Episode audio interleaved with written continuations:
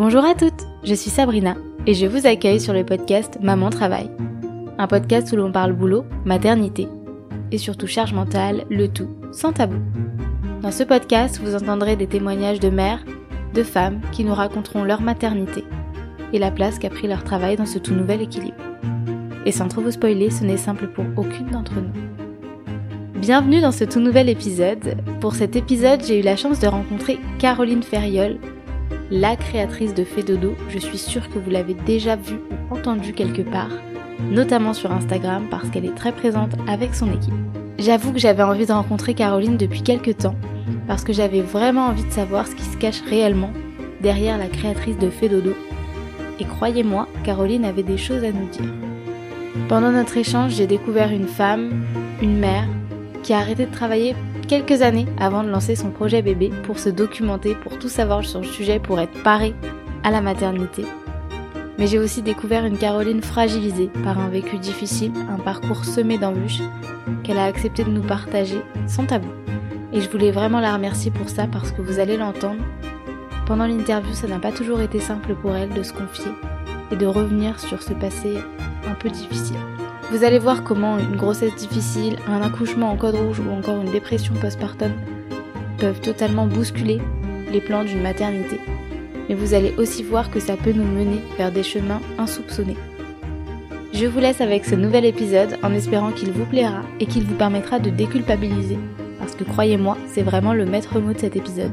N'oubliez pas, c'est votre moment pour faire une pause dans votre quotidien. Bonne écoute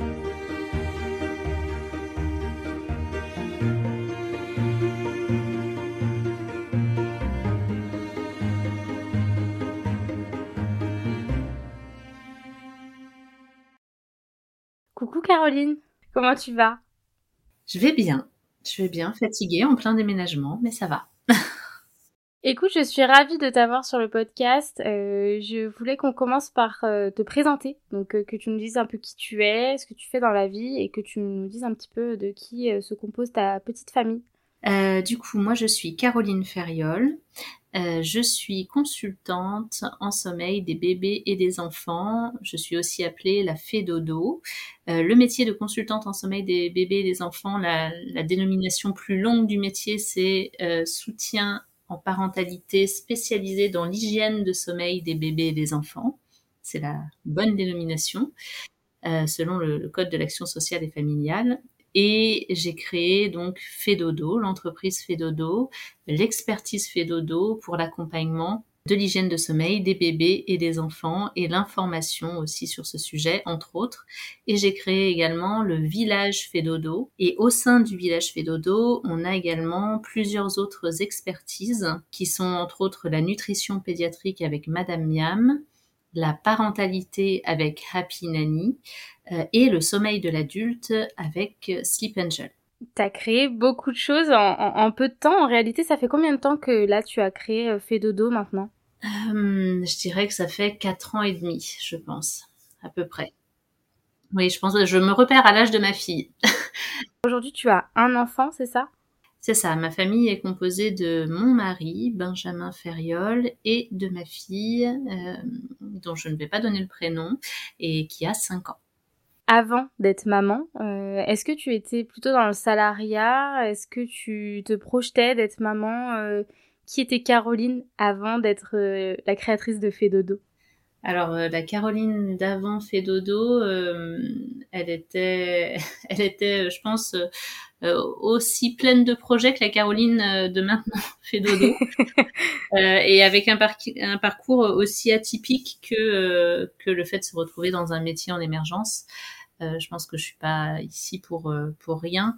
J'ai fait beaucoup de choses différentes dans ma vie. J'ai un master, donc un bac plus 5 en sociologie et en recherche en sciences humaines avec euh, une particularité d'avoir euh, un UFR en, psychologie. J'ai également poursuivi derrière euh, avec plusieurs autres diplômes euh, divers et variés, parce que je, je suis quelqu'un qui, je, je, crois que j'ai toujours besoin d'apprendre, dès lors qu'il y a besoin de, enfin voilà, j'ai beaucoup de sujets différents. j'ai énormément loupé l'école dans ma vie, tout en apprenant énormément à côté et en étant tout le temps un petit peu première de la classe. Je dois avoir un profil un petit peu, je sais pas, atypique, autodidacte dans la, dans la manière d'apprendre, mais j'adore les études, mais à la manière dont moi j'ai besoin de les faire. Et du coup, j'ai également euh, un diplôme de psychopédagogue de la relation que j'ai passé euh, quelques années après mon, mon, diplôme en sociologie et en psychologie. Et euh, j'ai également un diplôme de responsable d'exploitation agricole bio en petits fruits et un diplôme de fromagère. Tu as plein de casquettes. Oui. Et euh, dans mon parcours professionnel, moi j'ai travaillé très très tôt euh, pour payer mes études. Donc j'ai travaillé pendant tout le temps euh, de, de mes études et j'ai eu des longues études. Du coup j'ai travaillé beaucoup auprès des enfants pour payer mes études, entre autres choses. Ensuite au sortir de mes études et un petit peu pendant le reste de mes études, j'ai occupé beaucoup de, de, postes différents, soit en université, soit auprès des enfants, euh, en tant que nounou à domicile, entre autres hein, d'ailleurs. Euh, mais j'ai également été femme de ménage. Euh, j'ai aussi fait différents travails alimentaires pour, pour payer mes diverses études. Euh, j'ai travaillé en entreprise à des postes salariés classiques où je suis arrivée euh, en bas de l'échelle et j'ai fini, euh, j'ai fini à un moment donné, j'ai été euh, directrice dans la communication et le marketing sans avoir aucune formation sur le sujet. Euh, mais je me suis formée en tant que graphiste, je me suis formée, j'ai plein d'autres diplômes aussi. Hein. En fait, j'ai appris tous les jours. En fait, je, je peux me passionner de, de, de, différentes choses à différents moments. Il y a quand même toujours ce rapport avec l'enfant ou l'entraide euh, dans tes différents postes que tu nous as cité quand même. Oui, oui, oui, plutôt. Sauf justement quand euh, au moment où euh, moi j'ai commencé à vouloir réfléchir à fonder ma famille, euh, j'étais justement sur un poste de directrice communication euh, marketing. Ça, fait très, ça faisait peu de temps. J'y étais arrivée vraiment par hasard. Euh, c'est quelque chose qui me plaisait pas euh, du tout, en fait, qui ne revêtait pas de, de, sens pour moi. Après, je pense que j'ai la faculté de pouvoir me mettre, d'apprendre et d'aller à, à, différents postes assez facilement parce que j'ai aussi un esprit entrepreneurial. Ouais. et je, je comprends facilement les choses. Et c'est vrai que lorsqu'avec mon mari, on a, on a réfléchi à vouloir euh, créer notre famille, moi, je lui ai dit, mais par contre, euh, par contre, moi, j'ai besoin de me centrer sur la création de cette famille, euh, d'avoir euh, le, le, temps pour ça, la disponibilité pour ça, et euh, de, de, prendre ça comme un vrai projet à, à, part entière. Et je lui ai dit que du coup, moi, je souhaitais arrêter mon poste de salarié, qui faisait que, en plus, je partais à 7 heures le matin, je rentrais à 8 heures le soir, j'étais très investie dans ce que je faisais, et je lui ai dit, moi, j'ai envie de, de, voir mon enfant, j'ai envie de vraiment découvrir ce, ce rôle de, de, parent, de mère, et de, le prendre vraiment à, à part entière. Tu t'es arrêtée de travailler avant même d'être enceinte ou t'as oui. attendu d'être enceinte? Et même euh, avant d'être mariée, c'est-à-dire que je me suis arrêtée deux ans avant. On avait pour projet de faire notre enfant, mais c'était pas encore le moment même de commencer à essayer de procréer, je dirais. C'était vraiment, je, je, lui ai dit, voilà, j'arrête, là j'ai besoin de savoir déjà euh, qu'est-ce que ce sera ce rôle-là. Et, euh, et, j'ai, et du coup, je me suis plongée dedans. j'ai fait énormément de, de, formations, plein de formations autour du développement de l'enfant, euh, de, de la parentalité, euh, voilà tout ce que tout ce que je pouvais trouver. J'étais à Lyon à l'époque, donc il y avait quand même pas mal de choses, entre autres. Et puis à distance, il y a, il y a aussi pas mal de choses aussi. J'ai beaucoup beaucoup lu parce que j'ai une passion pour la lecture. J'ai creusé énormément et puis j'ai creusé au passage quelle mère j'avais envie de, de vouloir être pour cet enfant. J'ai mis un petit peu le pied du côté de la parentalité positive, du maternage proximal, qui sont des choses qui ont fait appel euh, chez moi à, à certaines choses. Alors après, je je suis revenue de certaines choses aujourd'hui, donc euh, je, je, prends les choses avec beaucoup plus de nuances que je n'ai pu les prendre euh, à l'époque en tout cas. Et j'ai plongé euh, voilà à, fond dedans. Au passage, j'ai organisé mon mariage. Au passage, j'ai aussi euh, finalisé mon diplôme justement de responsable d'exploitation agricole et de fromagère euh, bio parce que pour moi c'était pas pour euh, monter une entreprise de ce côté-là, mais c'était vraiment pour pouvoir acheter des terres auprès de la SAFER, parce que nous avons pour projet depuis dix ans de créer un lieu de vie en autonomie Hmm. Euh, avec des, des, terres agricoles et un, lieu de, de, vivre ensemble. Et donc ça, c'était euh, voilà pour avoir un diplôme qui permette d'acheter des terres agricoles euh, entre autres. Et donc j'avais fait ça. Et en parallèle, j'ai aussi créé une autre entreprise parce que même si on avait décidé de réduire notre train de vie familial, mon mari et moi, et qu'il assumerait plus les, les rentrées financières, moi j'avais besoin de me sentir aussi sécurisée financièrement parlant. Et euh, j'ai monté une structure dans laquelle en fait on a acheté des appartements sur Lyon euh, et on les a entièrement retapés avec mon mari. Donc on a aussi fait ça en, en parallèle sur ces années-là. Euh, ces appartements-là, je les ai mis en location, euh, en location de courte durée. Euh, à la grande époque du, du développement d'Airbnb, on était en, plein dedans. Euh, et je me suis mise euh, à, à, les louer de cette manière, à les gérer, à faire le ménage. Euh, j'avais une bonne expérience de femme de ménage aussi, donc je, je, savais faire.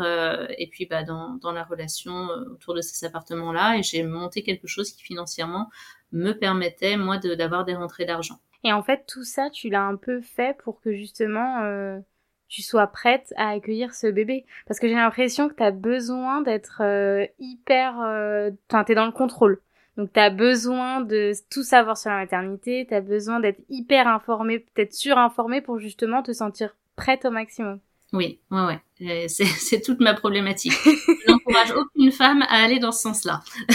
Mais en même temps, euh, quand tu te documentes euh, avant même d'avoir lancé le projet bébé, franchement, euh, au moins t'es aguerri.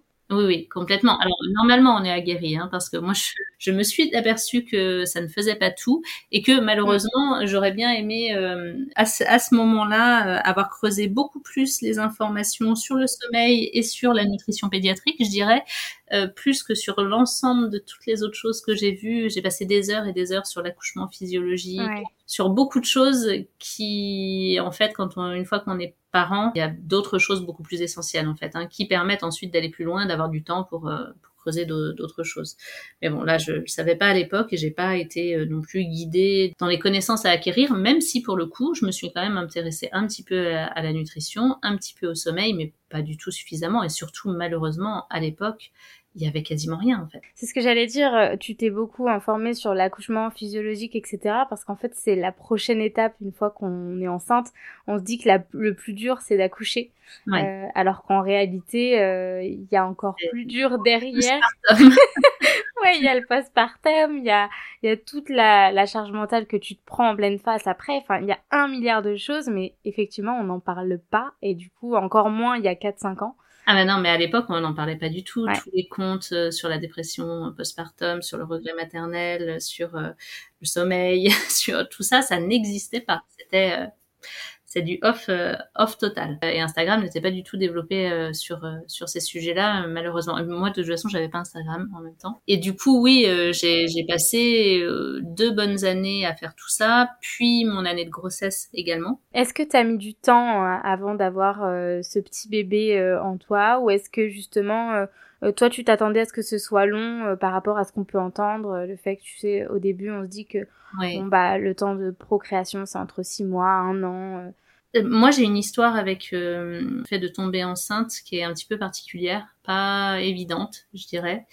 Euh, je j'étais euh, j'étais contre l'avortement pour moi-même hein, pas pour les mm. autres je, je pour moi-même j'étais contre le fait d'avorter et, euh, et à l'âge de 20 20 et quelques années je me suis je, je suis tombée enceinte d'un compagnon mm. dans lequel j'étais dans une relation toxique euh, cet homme ne voulait pas de cet enfant et euh, moi, euh, juste avant de faire le test, j'avais dit mais si je suis enceinte, de toute façon je le garderai, c'est sûr et certain. Pour moi, c'est impossible d'avorter. Lorsque j'ai vu le, le, test positif, à l'intérieur de moi, il y a quelque chose qui a hurlé non.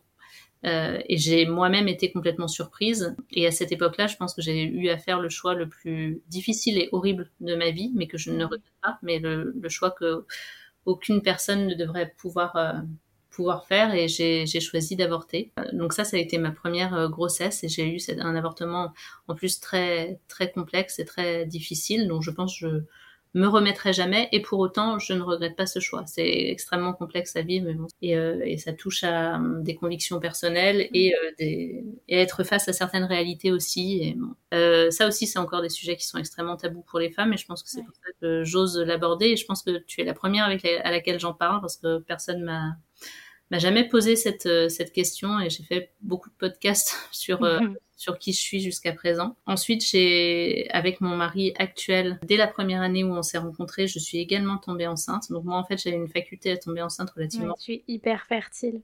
C'est ça. Et cette deuxième grossesse n'était pas non plus prévue, euh, mais quoi qu'il en soit, j'ai pas pu avoir à faire euh, quelques choix puisqu'en fait, ça a été une grossesse extra-utérine et euh, j'ai failli mourir. Ma trompe a failli euh, éclater. Ça a été euh, j'ai vécu un, un moment euh, immensément euh, douloureux et, et, angoissant, avec une contraction unique qui a duré 20 minutes, de hurlements par terre chez moi, et, et où j'ai cru que j'étais en train de mourir. Enfin voilà, ça a été, ça a été vraiment intense ce vécu. Du coup derrière, j'étais très surveillée.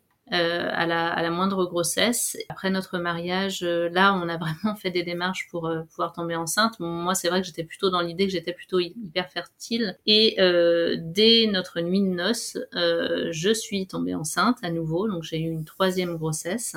Et malheureusement, j'ai fait une fausse couche précoce. Donc en fait, j'ai perdu trois bébés. Hein. Mais alors j'imagine que du coup, tout ce parcours-là, euh, c'est aussi ça qui te mène à te documenter parce que ça te rassure et peut-être parce que justement, tu as eu ces étapes euh, bah, relativement difficiles. Hein. Je pense que de toute façon, j'ai une personnalité qui suit quand même beaucoup dans le contrôle, mais de toute façon, oui, aussi, je pense qu'il y, y a, quelque chose du côté de, de, de l'enfantement et, mm. qui, qui a besoin d'un petit sentiment de maîtrise, que je n'aurais jamais eu au final, vu comment ça se termine avec ma fille euh, aussi. Et, et c'est peut-être ce que ça raconte, hein, euh, c'est s'il y a bien un domaine dans lequel euh, l'être humain peut, peut ne rien maîtriser et ne peut rien maîtriser, c'est bien la parentalité. et, et, du coup, j'ai fait cette euh, grossesse, euh, voilà, cette, cette, fausse couche euh, très tôt. Et ensuite, je devais attendre au moins un ou deux mois avant de recommencer. Donc, on a attendu un peu. Moi, j'étais pas plus pressée que ça, du coup. j'ai dit, bon, ça viendra quand ça viendra. Et mm, quatre mois plus tard, du coup, je suis tombée enceinte. Et j'ai été, j'étais surveillée très très proche pour la grossesse extra-utérine, donc euh, au moindre doute de grossesse, je devais euh, faire des tests sanguins. Et donc j'ai su, euh, avant même un retard de règles, j'ai su que j'étais enceinte de ma de ma fille. J'ai été surveillée de près et tout s'est bien passé. Enfin tout s'est bien passé. En tout cas, l'embryon était au bon endroit. Et ça, justement, quand tu as appris cette nouvelle grossesse, est-ce que ça t'a mis tout de suite dans un état un peu de stress parce que tu savais que bah, précédemment, tu avais eu une fausse couche, que euh, euh tu as perdu plusieurs bébés, donc c'est pas évident. Est-ce que tu t'es mis euh, une carapace et tu t'es dit, on sait jamais ce qui peut se passer et donc ne t'emballe pas ou au contraire tu t'es permis euh... J'avais pas peur de perdre ce hmm. bébé. C'est vrai que il y a, y a, ces trois premiers mois, j'ai pas attendu pour euh, pour le dire. J'étais j'étais pas dans la perte de la crainte ouais de de cette perte. Étant donné que la première fois c'était voulu, c'était un avortement. La deuxième fois c'était une grossesse extra-utérine donc c'était mal placé. Et la troisième fois c'était une fausse couche mais très précoce. Euh, donc j'étais pas là-dedans, j'étais plutôt euh, assez sûre que ce bébé euh, resterait d'une certaine manière. Par contre, euh, j'ai découvert d'entrée de jeu une forme d'angoisse. Ouais. une forme d'angoisse, mais pas liée à ça, plus une forme d'angoisse du fait que quelque chose était en train de grossir dans mon ventre et euh, quelque chose que j'aurais pas du tout cru voir émerger chez moi et que je ne savais pas qui pouvait émerger chez une femme. Euh, je pensais pas ça possible quand on a un désir de grossesse, euh, voilà, qu'on est préparé à ça. ça. Ça me semblait complètement dingue et moi j'avais l'impression qu'il y avait un alien qui était en train de grossir dans mon ventre et ça me faisait faire des crises d'angoisse. Il y a beaucoup de femmes euh, qui eh parlent ben de cette, ce ressenti-là, euh, d'avoir l'impression que c'est un alien et d'être hyper partagée entre le bonheur de porter la vie et justement voir son corps changer, euh, euh ses sensations quand le bébé bouge et tout. C'est vrai que on en parle un petit peu plus maintenant, mais euh, c'est vrai qu'à à l'époque, bah, à l'époque, de la même manière, moi, je me suis retrouvée avec le sentiment d'être complètement presque folle en fait hein, de, de, penser ça, puisque j'avais jamais entendu personne parler de ça. Oui, ça me semblait fou en fait. Et un an plus tard, ma meilleure amie qui tombe enceinte a exactement le même vécu, et je me dis, et ensuite commence à se démocratiser la parole, etc. Mm. Instagram entre autres. Et bien sûr, en fait, c'est extrêmement commun. Et t'as osé en parler quand, quand tu l'as ressenti? J'en ai parlé euh, à mon mari, euh, à ma mère, je crois, euh, mais pas tant que ça. Ouais, c'est resté dans le cercle privé. Oui, oui, parce que ouais, je, je, je me disais qu'il fallait que, que, c'était très bizarre comme réaction. C'était une grossesse voulue pour une fois. En plus, j'avais eu deux grossesses non désirées. C'était assez fou et c'était incontrôlable. Et je me suis dit bon, ça que ça allait se calmer euh, probablement. Mais euh, moi, dans mon cas, ça, ça s'est pas calmé. Hein. ça a duré euh, toute la grossesse. Ouais. Et ça a été vraiment dès le début, très très tôt. j'ai eu une grossesse qui a été pas du tout agréable, malheureusement. là aussi. as été malade pendant les trois premiers mois J'ai été très malade pendant les trois premiers mois, mais pas que les trois premiers mois, malheureusement. Ah. Euh, et, et, là où euh, je croyais que ça allait s'apaiser au bout des trois premiers mois, alors déjà j'ai pris 7 kilos d'un seul coup le premier mois et j'ai pas compris ce qui se passait. Euh, au final, j'aurais su que après mon accouchement que j'ai fait du diabète gestationnel, mais qui n'a jamais été détecté. Et t'avais pas fait les tests et tout Ça n'avait pas détecté quand t'as fait les tests du diabète? Ma sage-femme, j'avais choisi une sage-femme euh, très en lien avec le maternage proximal mmh. et les pratiques d'accouchement physiologique qui étaient contre le test du suivi et qui ne me l'a pas fait faire. Ah oui, ok. Donc je suis un peu en colère de ça parce que ma fille comme moi on a failli mourir hein, clairement à cause de ça. Bah ouais, euh, parce que c'est dangereux à la fois pour toi et pour le bébé, surtout si c'est pas traité. Euh, et pour le coup, euh, bah, 7 kilos d'un coup sur le premier, les, les premiers mois, bah, c'est vrai que c'est quand même. Ah bah oui, c'est alarmant. Hein, c'est... J'ai pris 20 kilos en tout en 8 mois parce que j'ai pas eu 9 mois, j'ai eu 8 mois. Et, j'ai eu une grossesse qui a été euh, ponctuée de, douleurs très rapidement. J'ai eu très mal au ventre pendant toute ma grossesse, mais ça c'est dû à, d'autres causes gynécologiques, euh, euh, peut-être en lien d'ailleurs avec la grossesse extra-utérine, mais ça ils savent pas trop, un utérus contractile. Quoi qu'il en soit, j'ai eu des douleurs très tôt et moi j'étais très très sportive. Et j'ai dû stopper complètement le sport aussi, donc ça a dû aussi aider à la prise de poids, hein, clairement. Euh, mais à mon moral aussi. À chaque fois que je bougeais ou autre, j'avais mal, mais dès deux mois de grossesse, c'est-à-dire que euh, vraiment c'était très tôt et ça touche à, c'est au niveau de mon col. Euh, je, je, suis persuadée que lorsque j'ai fait mon avortement, j'ai eu un avortement avec opération. Ils n'ont pas réussi à passer le col et je pense qu'ils m'ont fait une cicatrice. Mon col de l'utérus, dès lors que quelque chose appuie un tout petit peu dessus, j'ai des douleurs très fortes. Et tout ça pour euh, une première grossesse, ça a dû quand même être compliqué à gérer. Euh, tu... Est-ce que tu lui restais quand même assez joyeuse de cette grossesse ou justement tu te disais que c'était quand même relativement difficile, c'est pas forcément ce à quoi tu t'attendais? J'ai pas réussi à être joyeuse euh, et c'était j'étais plutôt euh, plombante comme femme enceinte. Non mais après ça peut se comprendre. ça peut se comprendre vu tout ce que tu as eu voyais mon corps qui était en train de changer énormément. J'aimais beaucoup mon corps avant et je prenais énormément de poids. Je me suis mise à faire de l'acné.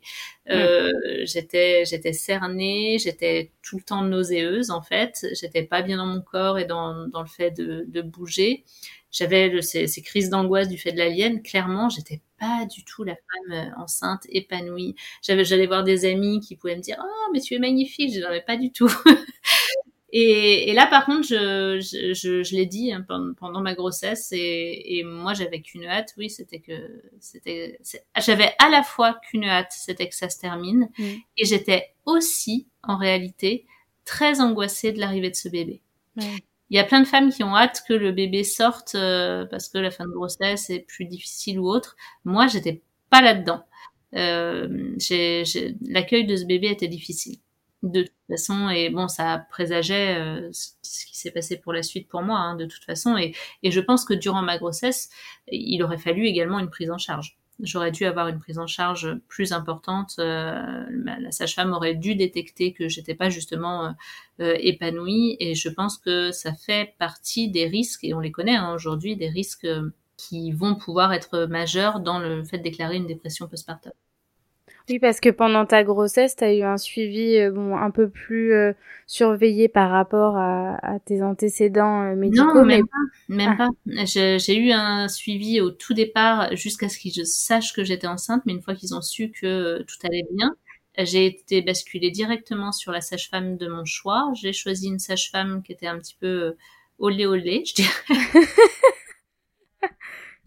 qui pour qui était, elle était dans, euh, bah de toute façon, euh, les femmes savent accoucher, les femmes savent être enceintes, tout se passe bien. Oui, il y a rien de plus, il y a rien besoin de savoir spécifiquement. Euh, on sait faire, c'est c'est inné. C'est ça. Et même le suivi médical était peu présent, alors que j'ai eu quand même, quand j'ai commencé moi à avoir des vertiges, à avoir des phases de presque évanouissement, à être euh, dans des grosses difficultés de circulation sanguine. Plus les mois passaient, moins ça allait. Moi, j'ai pas eu le oh, au troisième mois, ça va super bien. Moi, plus les semaines, plus les mois passaient, moins physiquement j'étais en forme. Et je, je, retournais la voir. Je trouvais que ma fille ne bougeait pas et ma fille ne bougeait pas dans mon ventre. Hein. Ouais. Et elle, euh, elle, elle, m'auscultait à peine. Elle savait que j'avais toutes mes douleurs aussi. Et pour elle, oh, ça, ça va. Ouais, t'as pas été écouté et du coup ça a apporté bah, un peu préjudice pour, euh, pour la suite quoi. Bah, clairement, en fait, j'aurais dû être basculée euh, sur une gynéco, j'aurais dû avoir des hmm. tests beaucoup plus poussés qui auraient euh, fait émerger le diabète gestationnel, euh, le, le, fait que ma fille était en souffrance fétale. Il y a plein, plein de choses qui n'ont pas du tout, du tout été vues, prises en compte. C'était pas une grossesse justement qui se passait bien, et ça aurait dû se voir, et ça se passait pas bien ni d'un point de vue physique, physiologique, mais pas non plus psychologique. Et je pense que ma sage-femme aurait dû détecter et voir que même psychologiquement psychologiquement cette grossesse était difficile pour moi et j'aurais, elle aurait dû me conseiller un suivi psychologique. Ah oui, tu m'étonnes. Bah, c'est, clair que là, euh, il y en avait besoin, mais quand tu as un professionnel de santé qui n'est pas à ton écoute, ben c'est vrai que toi, tu suis le mouvement. Surtout quand c'est ta première grossesse, tu te dis que tu dois euh, faire confiance. Et c'était une sage-femme, euh, c'était la sage-femme la plus recommandée de Lyon dans tout le domaine du maternage proximal, etc. J'avais choisi normalement le top du top, donc même moi, c'était très difficile de la remettre en cause, en fait. Bah oui mais c'est clair. J'étais dans, un tel contrôle de tout devait être parfait, prévu, euh, organisé, etc. Que bah, cette sage-femme, euh, non, c'était et ma grande sœur qui avait des enfants, qui voyait tout ça, m'avait beau me faire des messages et me dire Caroline, tu devrais peut-être aller voir un gynécologue, etc. Moi, je lui répondais mais non, ma sage-femme me suit, tout va très bien, tout va très bien. Hmm. Et alors justement, euh, comment s'est passé ton accouchement? Bah, L'accouchement a été a été difficile et c'est d'ailleurs difficile de parler d'accouchement. Ouais. Euh, parce que j'ai. Mais t'as pas été jusqu'au terme du coup. Eh ben non, j'ai pas été hmm. jusqu'au terme. Et en fait, ma fille était en siège. Ils se sont rendus compte qu'elle était en siège au huitième mois. Du coup, j'avais pris rendez-vous pour tenter une version. Euh, et au moment de, de la prise de rendez-vous, donc on arrivait tout juste, on n'était pas encore au début du neuvième mois. Je suis allée au rendez-vous de la version et avec mon mari, en plus, on était à nouveau en plein déménagement, d'ailleurs. Et on vidait tous les appartements, etc. On avait choisi d'aller en maison pour euh, que je fasse le dernier mois. C'était, il faisait très très chaud, euh, que j'essaye de me reposer pour ce dernier mois avant l'arrivée de, de bébé. Tout était prévu, quoi. Oui, c'est ça. Euh, et dans une maison à l'extérieur de la ville, euh, voilà, on s'est dit on va faire ça le, un temps pour l'arrivée de bébé, ça va être plus confortable. Et donc on était vraiment très très très très loin de l'idée de l'accouchement, de l'arrivée de ce bébé. Je me disais, oh, j'arrêtais pas de dire oh là là, mais heureusement qu'il reste encore un mois parce que là je me sens pas du tout maman euh, euh, prête à accueillir ce bébé. On est tellement dans plein de choses à gérer en ce moment. Et du coup on est allé à ce rendez-vous de la version et ils m'ont mis un monitoring avant la version je me rappelle de mon mari qui a pris un matelas par terre à côté de moi et qui a dit euh, bon euh, je m'allonge et je dors un peu parce qu'on avait fait des nuits blanches euh, dues au déménagement et tout ce qu'on mm. devait faire. Et, et, en fait à peine allongé cinq minutes après on a des infirmières qui sont rentrées dans la chambre et qui nous ont dit bah ça va pas madame là il y a un problème. Je dis bah moi j'étais mais complètement à l'ouest d'un problème quelconque j'ai dit un problème mais un problème de quoi euh, votre bébé là euh, fait des, baisses de rythme cardiaque. Euh, du coup là la version ça va pas du tout être possible madame et puis là on vous garde. et j'étais mais à 1000 km de tout ça. Hein. Vraiment, ça a été un, un, coup de massue. Je dis, mais comment ça? Euh, on, vous, on vous garde, mais ça veut dire quoi on vous garde? Qu'est-ce qui peut se passer là euh, pour pour ma fille, pour moi? T'as posé la question parce que j'allais dire est-ce qu'à ce, moment-là tu te dis je vais accoucher et donc je vais devoir rester ou au contraire ils me surveillent et je reste Mais j'ai posé la question et ils m'ont ils m'ont répondu bah on sait pas. on sait pas quoi qu'il en soit vous restez là, on va vous transférer dans une chambre, le médecin va venir vous voir et puis on vous laisse sous monitoring. La totale. Ouais. Et j'ai dit à mon mari là ça sent pas bon. Mm. Parce que lui, il était encore plus à l'ouest que moi, je pense. Euh, et je, lui ai dit là, je crois que ça sent pas bon. Et puis ils m'ont fait passer une radio euh, du bassin parce que mon bébé était en siège. Et ils sont revenus me voir et ils m'ont dit euh, et Madame, là malheureusement vous avez, alors je sais plus c'est le bassin rétroversé, l'utérus. Je, je, confonds des choses donc je veux pas dire mm. n'importe quoi, mais j'avais un truc rétroversé et ils m'ont dit malheureusement c'est impossible de faire un accouchement par voie basse avec un avec un bébé en siège euh, avec votre bassin là. Donc il faudra forcément que votre bébé euh, se retourne. Euh, et moi j'étais encore là-dedans. Oui. Mais j'ai quand même dit à mon mari à ce moment-là, j'ai dit là, je, je, lui ai dit ça me fait peur parce que là ça ça veut dire que possiblement ils peuvent me dire que il faut une césarienne en fait. C'était inimaginable. Je n'étais pas du tout préparée, j'avais pas pris de renseignements non plus sur ce sujet. Ma sage-femme, c'était encore encore plus inimaginable pour elle, je, je pense que pour moi. Euh, et, et c'était euh, la, la, pire angoisse de ma vie euh, qu'une césarienne parce que j'étais euh, dans la préparation en effet de cet accouchement physiologique. Euh, dans une maternité c'était à Givor avec un plateau technique avec une doula que j'avais fait venir de l'extérieur cette sage-femme que j'avais fait venir spécifiquement de, de l'extérieur pour ça. J'avais préparé ça pendant des mois et des mois en fait hein. Mm c'était euh, normalement l'apothéose de cette grossesse difficile où moi ce que je voulais c'était vraiment cet accouchement et vivre cet accouchement à fond. J'étais vraiment là-dedans. Ça faisait partie des, des, des fantasmes que j'avais autour de ça et il y a plein de femmes qui sont très angoissées par l'accouchement. Moi j'étais c'était le truc que j'avais envie de vivre en fait. C'était c'était presque tout finalement. Plus tout d'ailleurs que ce bébé. C'est un peu fou en fait et du coup, euh, du coup, ils m'ont gardé pendant pendant plusieurs jours, euh, nuit et jour. Donc j'ai pas dormi, pendant trois jours, je crois, ça a duré, euh, où je pouvais pas dormir parce qu'il y avait le monitoring tout le temps et qu'il faisait énormément de bruit pendant pendant toute la nuit aussi. Euh, il y avait des moments euh, tout va bien. Et puis il y avait à nouveau des baisses. Donc j'avais euh, des montées angoisse satisfaction angoisse mm. sérénité. Est-ce que je vais rentrer? Est-ce que je vais pas rentrer? Est-ce que là c'est le drame? C'était très très très bizarre jusqu'à ce que au bout des trois jours il y ait 24 heures qui se passent pendant lesquelles il y avait il y a pas eu de baisse. Et moi je devais aller chez le notaire signer un appartement d'ailleurs hein, pour ce que j'avais monté l'entreprise que j'avais montée. Euh, et, donc j'ai demandé une permission de sortie et ils m'ont dit oui, on peut vous donner une permission de sortie et puis euh, quand vous reviendrez, vous ferez votre sortie définitive, vous pourrez rentrer chez vous. Et donc là, tu voyais potentiellement le bout du tunnel. Ah mais là, mais j'étais mais hyper heureuse. Ça veut dire ah que là, toutes mes craintes, toutes mes peurs, euh, c'est bon. Là, je, on va pouvoir faire ce déménagement. Je vais pouvoir avoir un mois pour accueillir ce bébé. Je vais faire mon accouchement physiologique. Peut-être qu'elle se retournera. Voilà, il y avait de l'espoir. Ah oui, moi j'étais vraiment euh, vraiment axée là-dessus à 99,9%. Euh, le reste n'était pas euh, envisageable. Et du coup, on est allé chez le notaire euh, et puis on est revenu et au moment de revenir, on a fait les valises, etc. J'allais sortir de la chambre pour faire ma sortie définitive et puis l'infirmière m'a arrêté. Elle m'a dit non non mais par contre avant de, avant de partir, on vous fait un dernier monitoring, madame. Et ça reste difficile à raconter pour moi donc je prends ton temps. Et du coup, euh, elle m'a fait le, monitoring. Et euh, au bout de, je crois que c'était deux minutes, ça a été très rapide en fait. Euh, on a trois infirmières et, un médecin qui ont déboulé dans la chambre en courant et, et qui nous ont dit Madame là ça va pas du tout, c'est un code rouge, il faut qu'on il faut qu'on vous emmène. Donc césarienne en urgence. Prends le temps qu'il te faut. Donc oui, césarienne en urgence. Euh, et, euh, et c'est vrai que et là j'ai juste eu le temps de dire est-ce qu'on peut juste avoir euh, cinq minutes avec mon mari là? Et donc ils sont ressortis et j'ai j'ai fondu en larmes. Mon mari aussi. Et, euh, et, je lui ai dit, je, je, je veux pas, je veux pas, je, je peux pas, je suis pas prête ni à, ni à cette césarienne, ni à ce bébé, ni à. J'étais terrorisée, hein, clairement. Euh, Et puis ils nous ont pas du tout laissé cinq minutes. Hein. Ils sont, ils sont, rentrés.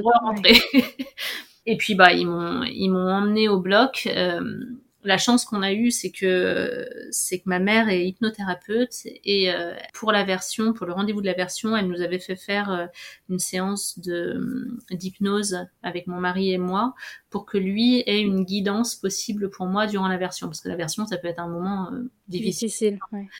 Et donc elle, elle nous avait préparé une séance d'hypnose pour lui et pour moi et pour qu'il m'accompagne durant, durant ce moment de la version. Donc ça, c'est la première chose. Et la deuxième chance qu'on a eue, c'est que euh, mon mari a eu le droit de venir, alors qu'en code rouge... Euh, Effectivement, on ne peut pas normalement quand c'est un code rouge. C'est ça. Et, et lui, euh, ils l'ont, il a demandé tout de suite, et, et, ils lui ont dit, oui, venez, on, on, vous équipe. Et il a été équipé, et en fait, il m'a rejoint dans la salle, enfin vraiment juste très, très rapidement. Moi, ils m'ont fait une, une rachie anesthésie euh, où je me souviendrai toute ma vie que j'ai plongé dans les, dans les seins de l'infirmière euh, qui s'appelait Suzy et qui est le deuxième prénom de ma fille, du coup.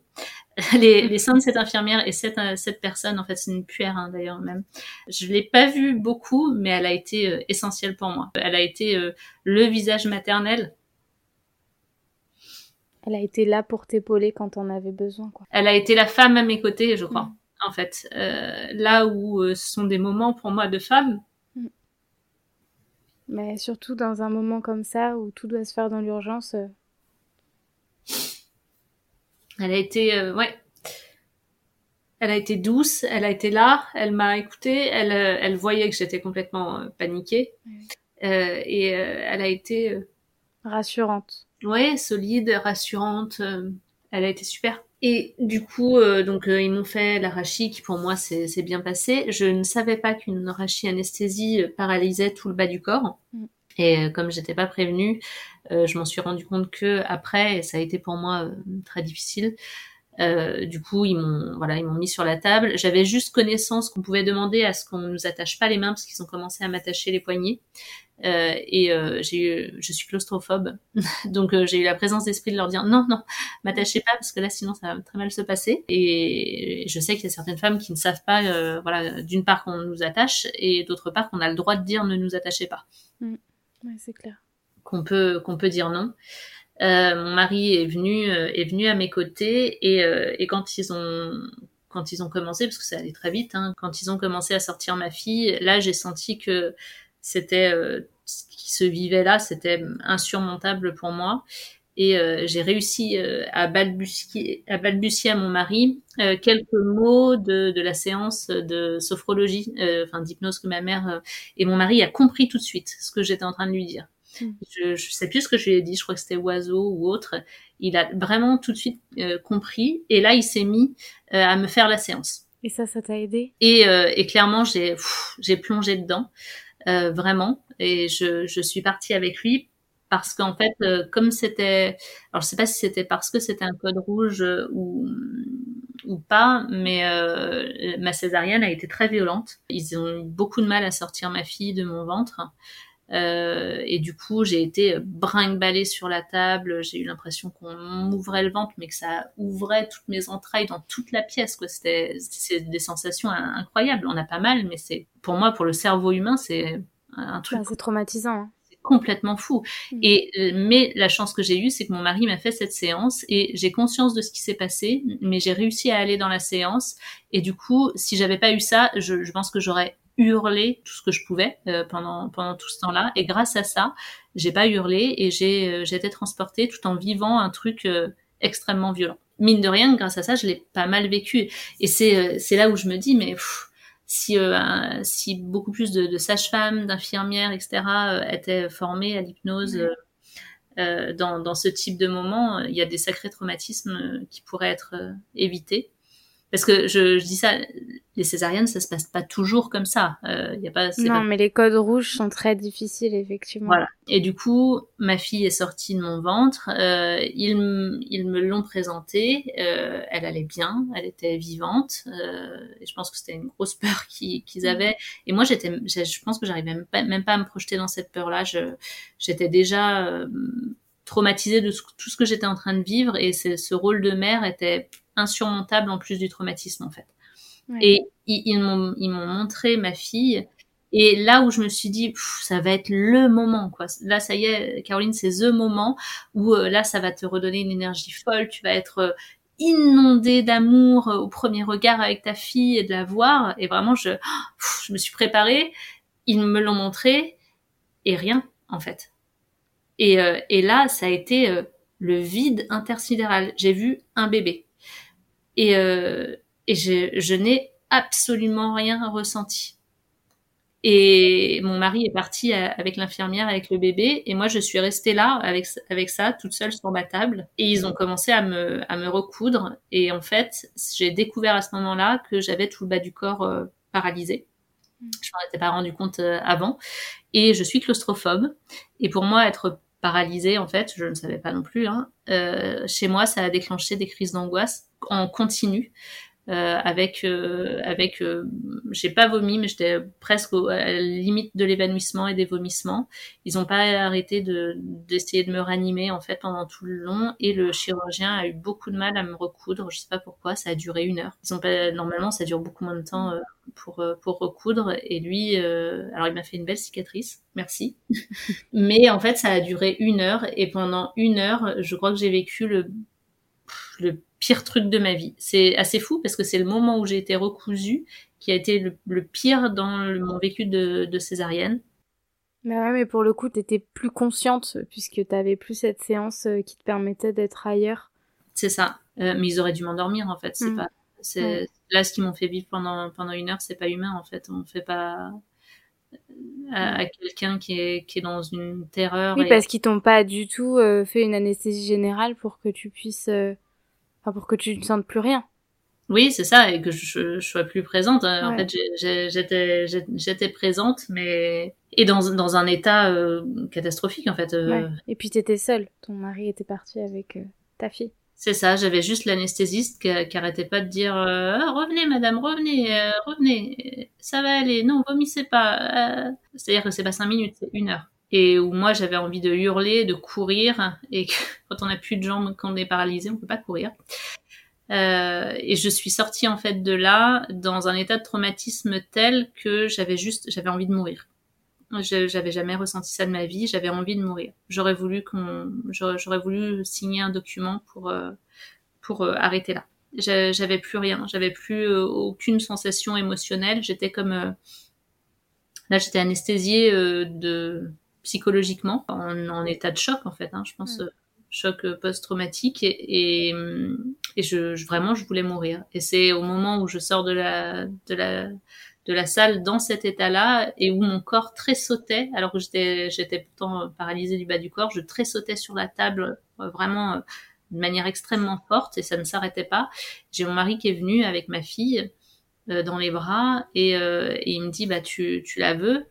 Et moi j'étais j'étais pas là en fait. Je dis bah là là c'est c'est pas possible en fait. C'est juste pas possible. Je peux pas la prendre et dans un moment qui aurait dû être le moment le plus heureux de toute ma vie en fait j'étais dans un état de ouais, de morbidité avancée et de traumatisme c'est pas c'est pas ce qu'il y a de mieux à raconter aux femmes Mais non, mais c'est quand même la réalité euh, et ça peut se passer comme ça, comme ça peut euh, super bien se passer. Mais en fait, c'est important de le dire. C'est important de dire que ça peut aussi se passer comme ça et, et de préparer en fait euh, les femmes à toute éventualité. Tu vois, je pense que en écoutant certains récits, ça peut, tu peux aussi te dire, ben, ok, ben c'est normal que j'ai pas forcément ressenti ce que je devrais ressentir pour ma fille au début parce que je viens de vivre un moment qui est hyper traumatisant et peut-être que toi, si t'avais entendu des récits comme ça, oui, ça te, ça t'aurait permis de comprendre qu'en fait, bah, ça arrive. J'ai vécu avec une culpabilité euh, immense pendant pas mal de mois et d'années, hein, je dirais. Euh, et, et je, je souhaiterais, euh, je souhaiterais à la fois dire aux femmes, oui, qui, qui vivent ce genre de choses que ça arrive, même à celles qui sont préparées, même à celles, enfin, ça arrive à toutes les femmes. On peut pas maîtriser tout ça et et, et qu'on s'en remet aussi. Et même si là, je, je, je pleure encore à l'idée de voilà, que c'est des émotions fortes à l'idée d'y repenser. Euh, il y a, on, se remet de tout ça en fait et on vit autre chose derrière, hein, même si ça fait partie des éléments marquants de sa vie. Et du coup, mon mari euh, tenait ma fille euh, pour euh, pour terminer cet épisode-là en tout cas, et, et c'est l'infirmière qui est venue nous voir et, et, qui nous a dit là vraiment, Madame, si vous voulez conserver votre allaitement, et moi j'étais l'allaitement, c'était mon dernier bastion, je dirais, du, maternage proximal, qui me restait dans tout, dans tout ce que je m'étais imaginé vivre avec mon enfant. Heureusement qu'il existe bien d'autres choses que l'allaitement, mais je parle vraiment des, des préconceptions que moi j'avais en tête hein, à l'époque.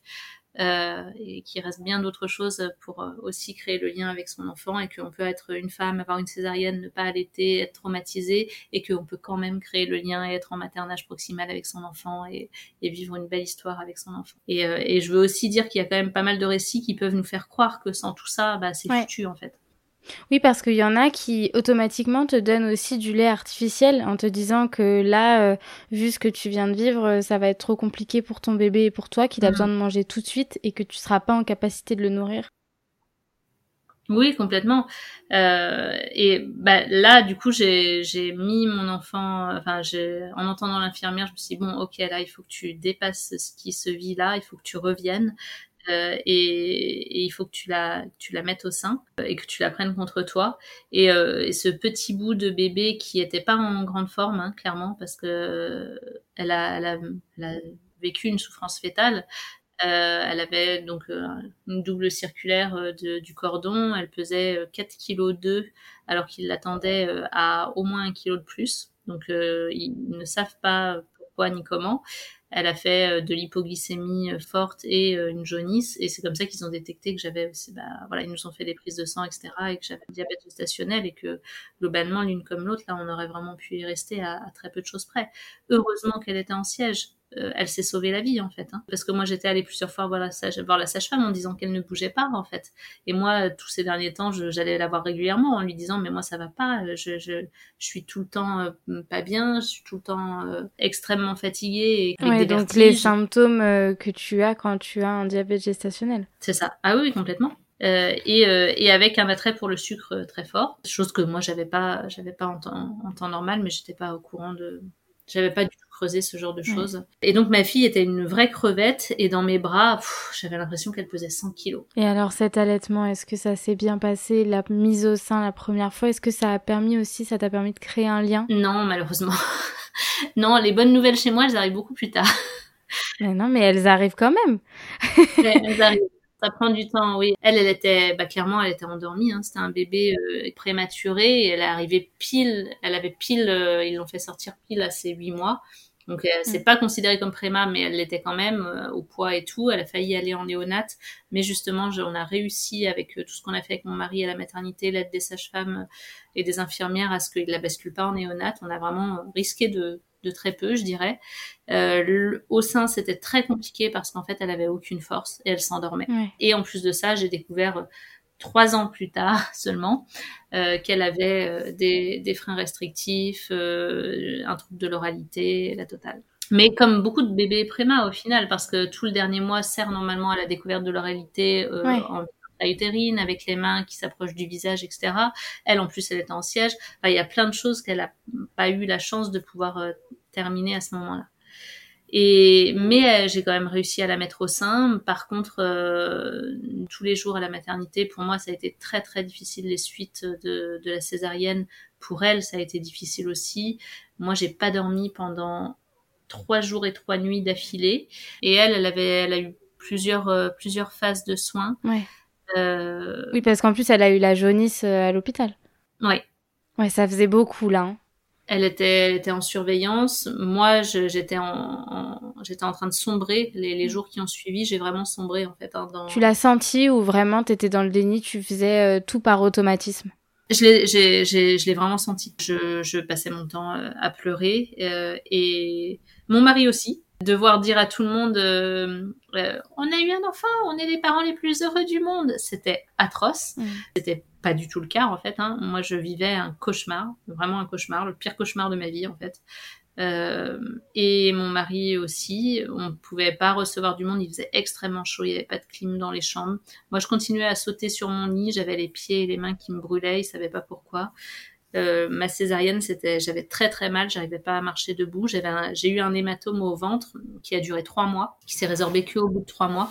Et donc j'étais, euh, j'étais dans une douleur et une souffrance dans mon corps qui était énorme et en plus de ça dans une absence de lien avec cet enfant qui me paraissait être un fardeau énorme aussi. Qu'est-ce que j'ai fait là? Qu'est-ce que j'ai fait? Où est-ce que je suis? Qu'est-ce que j'ai fait? C'est euh, ma vie était euh, très heureuse et là je bascule dans un truc euh, atroce où j'ai perdu mes fonctions euh, motrices et psychologiques et en plus de ça je suis responsable de ce bébé et avec une forme d'hypervigilance qui se met en place d'entrée de jeu. Mmh. C'est-à-dire que à la fois euh, je pense que j'étais déjà dans le regret maternel et la dépression postpartum, et à la fois, euh, je devais être absolument tout pour ce bébé. C'était ma priorité absolue, avec un de l'amour rationnel. Je sais pas si ça existe. Et, et où, du coup, euh, le moindre petit ah et c'était un bébé qui dormait tout le temps parce qu'elle était préma, elle était voilà, c'était pas un bébé hurlant à la maternité où c'était difficile. Elle, elle était juste adorable, hein, elle faisait ce qu'elle pouvait. Elle essayait de manger au sein tant qu'elle pouvait. On a dû lui donner au dalle des compléments mm. hein, d'ailleurs parce que sinon elle passait en néonate. Ma montée de lait c'est quand même bien faite. Par contre, au bout de la troisième nuit du troisième jour sans dormir, moi j'ai commencé à entendre des voix. Et là j'ai dit à mon mari, Fou, euh, là, je suis pas loin de la ligne rouge euh, pour basculer en, à l'hôpital psychiatrique. Il y avait aucune psychologue qui est venue te voir euh, après ton accouchement, euh, qui est venue de non. temps en temps? Non, il y a juste le chirurgien qui est venu me voir pour me dire votre césarienne s'est bien passée, madame, vous inquiétez pas, tout va bien. comme si tout le monde se disait bon, elle est traumatisée de sa césarienne, mmh. il faut lui parler de sa césarienne certes, mais euh, pas du tout. Enfin, c'était pas du tout de ça dont j'avais besoin, et j'avais besoin de dormir surtout parce qu'en fait, on était extrêmement fatigués avant, on avait très peu dormi. Trois jours et trois nuits sans dormir, n'importe quelle personne humaine bascule dans la folie en fait. Bah, oui, oui. C'est normal, manque de sommeil paradoxal, c'est c'est un problème. Là, le cerveau commence à, à dire ouf, ça va pas du tout.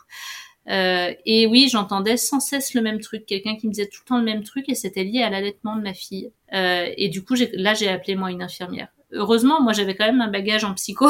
Ouais, c'est euh... ça, parce qu'en réalité, tu pourrais euh, ne, ne pas oser le dire, euh, te oui. dire que tu deviens folle, et, et euh, justement, ne pas du tout en parler. Oui. Et toi, tu as ah, eu le bah... discernement de d'en parler à une infirmière et de demander de l'aide. Et c'est pour ça que c'est fou, ouais. de toute façon, qu'il n'y ait pas eu pour moi un suivi psychologique pendant la grossesse, après la, bah, après à la maternité, etc. C'est ce, ce, suivi et ce soutien des femmes, il est, il est, il est catastrophique. Hein. Bah, on est seul à partir du moment où on nous aide pour, euh, pour sortir le bébé. Oui. Après, euh, c'est chacun pour soi. C'est ça, exactement. c'est un peu la, la dure réalité. Hein. c'est ça, c'est chacun pour soi. Ouais avec euh, avec beaucoup de solitude. Ma mère était venue, euh, heureusement, elle venait la journée et elle prenait ma fille dans ses bras parce que moi j'arrivais pas à la tenir plus de cinq minutes.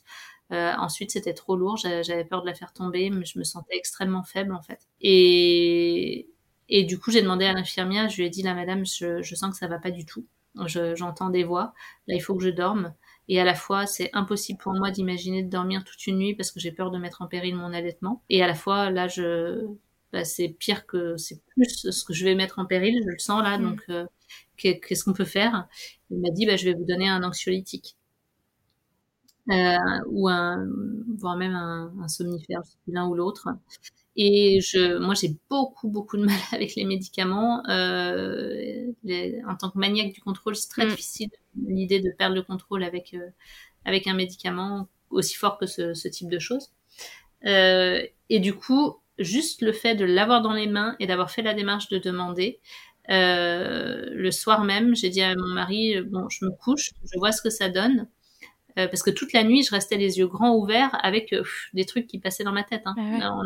C'est comme ça que j'ai passé les trois nuits. je sais qu'il y, y, a pas mal de femmes qui en parlent et mm. qui le vivent, ce, ce, ce, truc des insomnies. Euh.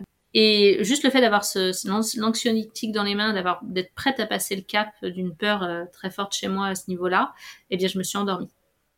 Ouais, ça t'a aidé. Euh... Ouais, et j'ai, j'ai, j'ai pas eu à le prendre.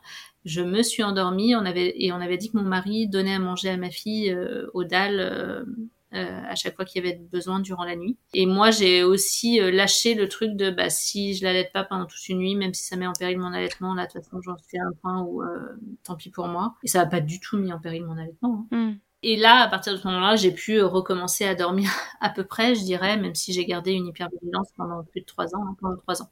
Ah ouais. Et alors après le retour à la, le retour à la maison, parce que du coup euh, vous êtes parti sans savoir que vous alliez revenir euh, à Troyes.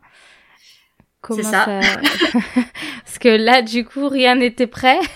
Ah non, bah rien n'était prêt. Euh, on n'avait pas de siège auto, donc pendant les jours de- à la maternité, mon mari, on n'avait pas de voiture non plus, Ah ouais. parce qu'on avait un camion aménagé qui n'avait que des places pour deux personnes.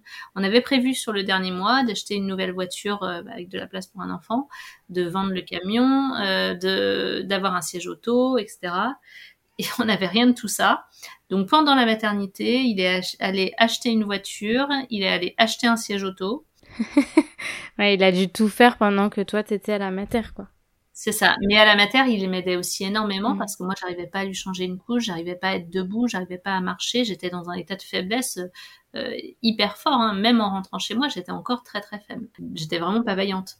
Et heureusement, ma mère, euh, ma mère était là. Et, et du coup, euh, on est rentré. On est rentré bah, dans une nouvelle maison dans laquelle je n'étais jamais allée, que je découvrais, Mm. où je savais pas où étaient mes affaires, sur un matelas par terre. J'avais même pas de vrai lit.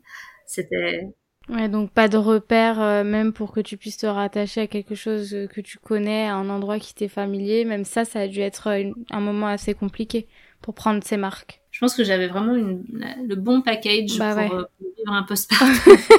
Alors à quel moment euh, justement ce lien a commencé à se créer? Est-ce qu'en rentrant à la maison, comme t'étais peut-être un peu plus seule avec ton bébé, euh, soit ça a été hyper dur et tu t'es dit mais alors là je dois m'occuper euh, en plus de moi et de mes douleurs euh, d'un petit être, ou est-ce qu'au contraire ça a été plus simple? À la maison Alors, c'était dur et à la fois, euh, j'étais contente de rentrer parce qu'on Mm. n'était pas dérangé par les femmes de ménage, tout ça. On pouvait enfin dormir. Je- là, je me suis dit, je vais vivre mon, mois- mon mois d'or avec ma fille, à l'allaiter, à Ouais. manger et tout, euh, comme j'imagine.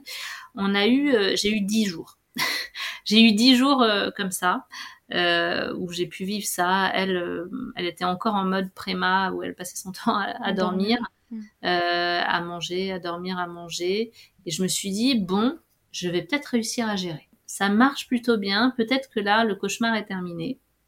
Et puis, euh, bah non. Euh, puisqu'en fait, euh, au bout de au bout de dix jours, euh, là, la machine s'est complètement inversée et ma fille a commencé à hurler, Ah, euh, à hurler Jour et euh, nuit. jour et nuit, ouais. pendant six mois.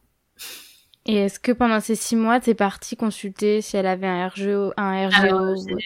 J'ai passé mon temps à ça en tant que maniaque du Mm. contrôle et de comprendre ce qui se passe, euh, ce qui peut se passer. Je n'ai fait que ça. Je l'ai emmené voir euh, six ostéopathes euh, différents. J'ai fait euh, bah, évidemment des médecins, Mm. des gastropédiatres, des pédiatres, l'hôpital, les sages-femmes, euh, la PMI, euh, puéricultrice, psychologue. Euh, ma mère et ma belle-mère sont venues habiter chez nous. On pouvait pas dormir, on pouvait, elles pouvaient pas être posées allongées, donc il fallait qu'elles soient en non-stop en portage. Mon mari a dormi trois mois avec elle en position Assis. assise, Ouais. euh, assise, assise, hein, même pas un tout petit peu penchée, assise, assise. Euh, moi qui rêvais de faire du cododo. Euh, c'est mon mari qui a fait du cododo assis avec elle dans le salon. Moi, j'étais en, en hypervigilance, donc je faisais insomnie sur insomnie. Je ne dormais pas, qu'elle dorme ou qu'elle ne dorme pas, de toute façon. Et t'as arrêté d'allaiter pendant ces six mois ou t'as, tu t'es accroché? J'ai allaité jusqu'à ses 13 mois. Je, c'était, je me suis accrochée à Mm. l'allaitement comme, euh, comme ce, le seul truc qui pouvait me, me raccrocher à quelque chose en lien avec elle. Moi, j'ai sombré euh, dans la dépression jour après jour après jour après jour, de pire en pire. J'avais plus goût à rien, euh, je maigrissais, je, c'était insupportable en fait. J'étais dans un regret maternel énorme. C'était, je vivais euh, un cauchemar qui continuait et qui s'amplifiait en fait avec une enfant, avec un bébé qui était, qui, ne se laissait pas du tout aller. Donc le, le petit bébé qui dort sur l'épaule contre quelqu'un, c'est quelque chose que je n'ai, j'ai vécu. Ma fille, je crois pour la première fois, elle s'est laissée aller à ses huit mois, quelque chose comme ça. Et ça a été une première. Et petit à petit, au fur et à mesure de son enfance, à 18 mois, 2 ans, elle a commencé à être câline. Et aujourd'hui, elle est hyper câline. Euh, donc ça, ça, se résout. Hein. Elle a 5 ans. Mais euh, elle passait son temps, quand je l'avais dans les bras, à s'arquer en arrière et à hurler. Elle avait aucun temps d'éveil calme. À partir du moment où, à l'instant où elle s'éveillait d'un temps de sommeil, elle hurlait jusqu'à ce qu'on réussisse à la rendormir en marchant pendant des heures et des heures et des heures et des heures et des heures dehors sous le cagnard en plus euh, en été. Et personne n'a trouvé ce qu'elle avait. Il y a des médecins qui ont dit qu'elle avait un RGO, un, RGO interne. Elle a été mise sous inexium sans aucun effet. Ah. Euh, et euh, d'ailleurs, ils ont arrêté l'inexium au bout de un mois et demi, un truc comme ça. Moi, j'ai fait un arrêt des produits laitiers pendant plus de six mois sans hmm. aucun effet non plus. Oui, tu t'es dit que peut-être elle était allergique. Euh, C'est ça. Ah bah, à l'époque, en plus, il y a, hum, aujourd'hui, euh, chez Fedodo, on a vraiment l'expertise du RGO et c'est quelque chose que je connais extrêmement bien. Et malheureusement, moi, à l'époque, je suis tombée dans le fait que, bah, énormément, enfin, tous les professionnels que j'ai consultés à cette époque-là n'y connaissaient absolument rien, étaient incapables de détecter chez ma fille. Euh, très certainement, d'ailleurs, j'avais certainement une hypolactation euh, associée à chez elle des freins restrictifs. Associé à une difficulté en réalité de la mise en place de l'allaitement, alors que j'avais une consultante en lactation qui me suivait, qui venait me voir et qui n'a rien détecté, de, tout ça à ce moment-là, alors que moi j'étais aussi formée, j'avais passé mm. des heures et des heures sur les histoires d'allaitement sans être à même de me rendre compte euh, de, ça, sans que les sages-femmes et les médecins se rendent compte de ça, euh, qu'elle était également en manque de sommeil. Euh, et que en plus de ça, je l'allaitais allongée, couchée, et que donc elle avait des reflux, mais simplement positionnels en fait. Euh, euh, créés par la position, elle était en stratégie de sommeil de succion du sein, donc elle passait son temps non-stop à téter un sein qui ne donnait pas suffisamment de lait, mais qui lui provoquait des remontées quand même. Enfin, c'était c'était de A à Z une catastrophe en fait, mais une catastrophe simplement due à une méconnaissance, c'est-à-dire que ma fille n'avait pas de RGO pathologique, comme de toute façon une grande majorité d'enfants.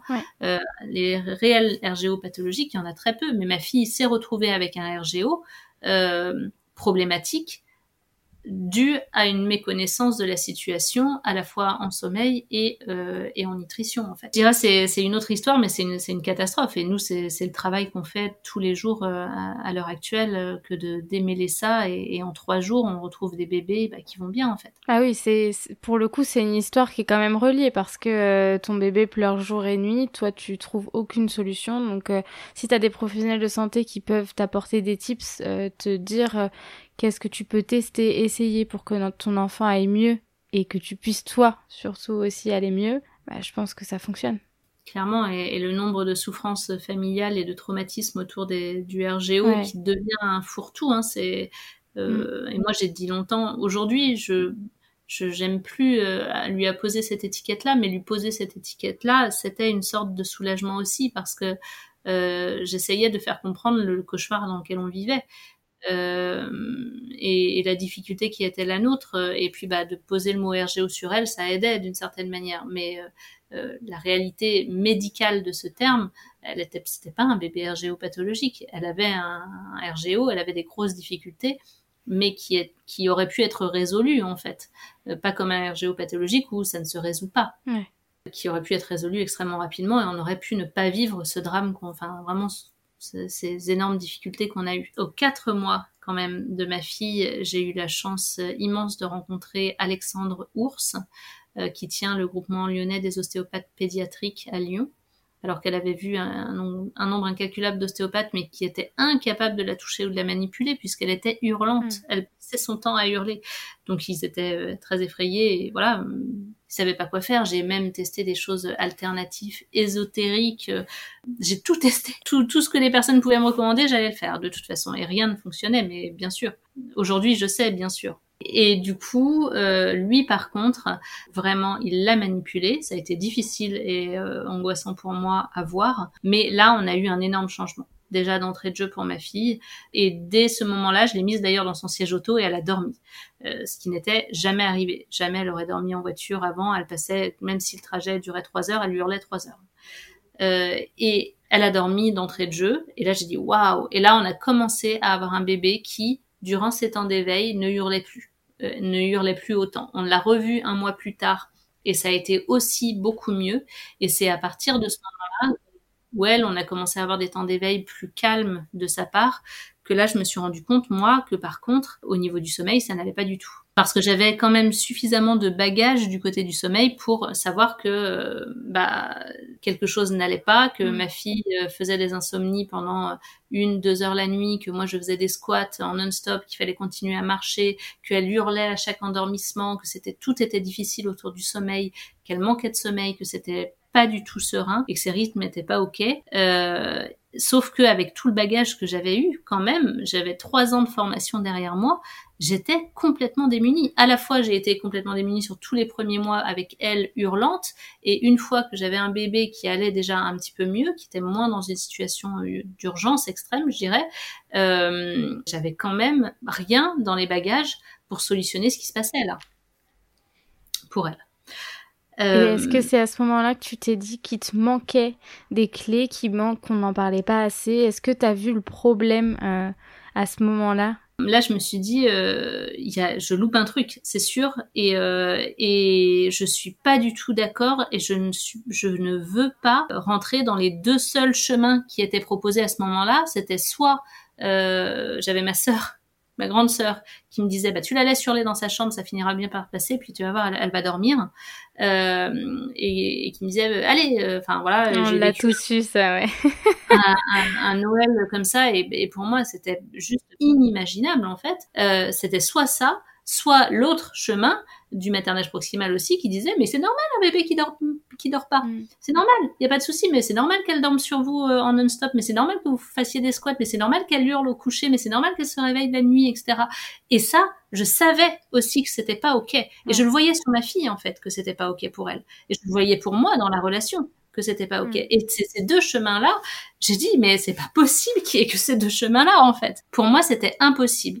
Et, euh, et à ce moment-là, en fait, euh, j'ai regardé la maison des maternelles, euh, qui à l'époque était une des seules voies euh, d'information des parents. Et je, je dirais mm. merci hein, euh, à, ce, à ce média qui existait à l'époque et qui existe depuis longtemps.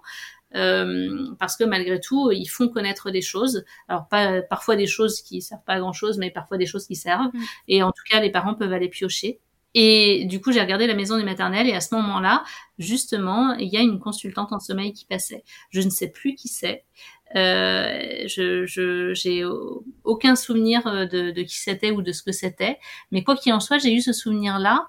Et à l'époque, quand j'avais regardé à la télévision, je m'étais dit, et elles allaient chez les parents, euh, elles allaient chez les familles. Je me dis, oh là là, mais euh, ça, ça doit coûter mais au moins 5000 euros l'intervention. Mm. Quelqu'un qui vient chez toi pour plusieurs jours, c'est inenvisageable pour mes moyens. Mais je savais qu'il existait quand même des professionnels du domaine. C'était balbutiant. Et du coup, j'ai cherché sur Internet un soir. Euh, en étant euh, vraiment très mal. Et je suis tombée sur euh, Fée de Beaux Rêves, Juliette Moudoulo, qui à l'époque était une des premières en France à, à faire ça. C'est pas elle qui était passée au maternel et à faire ça à distance en fait, à accompagner à distance et à pouvoir du coup avoir des tarifs abordables d'accompagnement, même si bien sûr ça reste cher hein, mm. les, les, accompagnements. Euh, on n'est pas avec le fait de déplacer quelqu'un chez soi et qui, qui demande bah là des, des, des, des coûts supplémentaires. Ouais. Et euh, j'ai lu euh, j'ai lu son site, j'ai lu ce qu'elle proposait et là je me suis dit euh, je j'ai besoin de ça. Je sais pas ce qu'elle va me proposer, mais quoi qu'il en soit là c'est euh, c'est mon dernier espoir et je veux je je veux pas me résoudre aux deux aux deux propositions actuelle, elle propose autre chose. Et là, j'ai envie de voir ce que c'est. Et on s'est fait euh, accompagner par, par Juliette. Alors ça a été très difficile parce que euh, mon mari a fait la gueule pendant toute la visio avec elle, de, du plan de sommeil, des propositions. Il était d'accord sur rien. Il était sceptique à l'idée de se faire accompagner extrêmement sceptique, euh, toutes les propositions. Euh, moi aussi, j'étais j'étais sceptique sur pas mal de choses, mm. mais moi j'étais à un tel degré de c'est plus possible en fait, c'est plus possible. Et sinon, je vais passer la, la, barre de je vais la laisser hurler toute seule en fait. Et c'était inenvisageable. Et mais j'étais dans un tel état, euh, c'était ma dernière chance. Et on a failli pas faire l'accompagnement tellement mon mari était réticent et avait été désagréable d'ailleurs. Elle-même aurait pu refuser de nous accompagner, je pense. Et on, on, était son dernier accompagnement après sa, sa, grossesse de son dernier enfant, là, justement. On a eu de la chance, elle nous a pris en, en urgence.